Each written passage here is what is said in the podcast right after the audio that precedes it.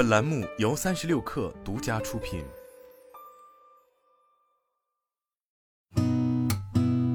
八点一刻，听互联网圈的新鲜事儿。今天是二零二四年三月一号，星期五，早上好，我是金盛。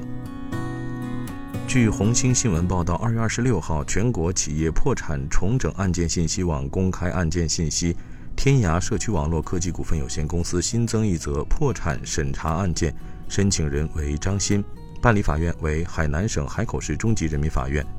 天涯社区创始人、董事长邢明表示，该案系一名员工因被拖欠工资，向法院申请公司破产审查，目前正在解决。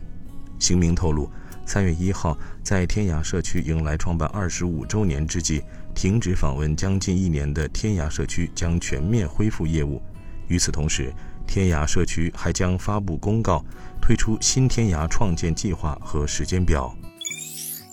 据第一财经报道，民航局运行监控中心副主任戴军在发布会上表示，自三月三十一号起，中美双方航空公司共可运营每周一百班定期客运航班。据财联社消息，知名苹果分析师郭明基撰文称。苹果 Vision Pro 美国市场需求已大幅放缓，出货时间目前已改善到三至五天。一月十九号开放预购后的出货时间即为三月初，意味 Vision Pro 在开放预购后销售一空，但需求随即快速下滑，且至今仍无改善。根据调查，目前 Vision Pro 的退货率低于百分之一，此结果并无异常。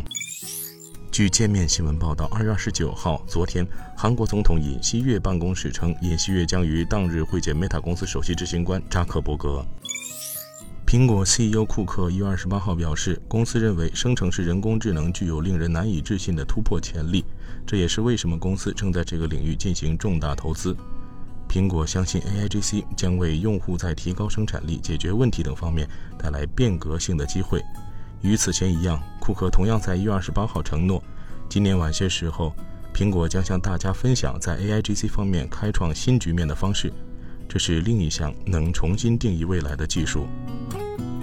今天咱们就先聊到这儿，我是金盛八点一刻，咱们明天见。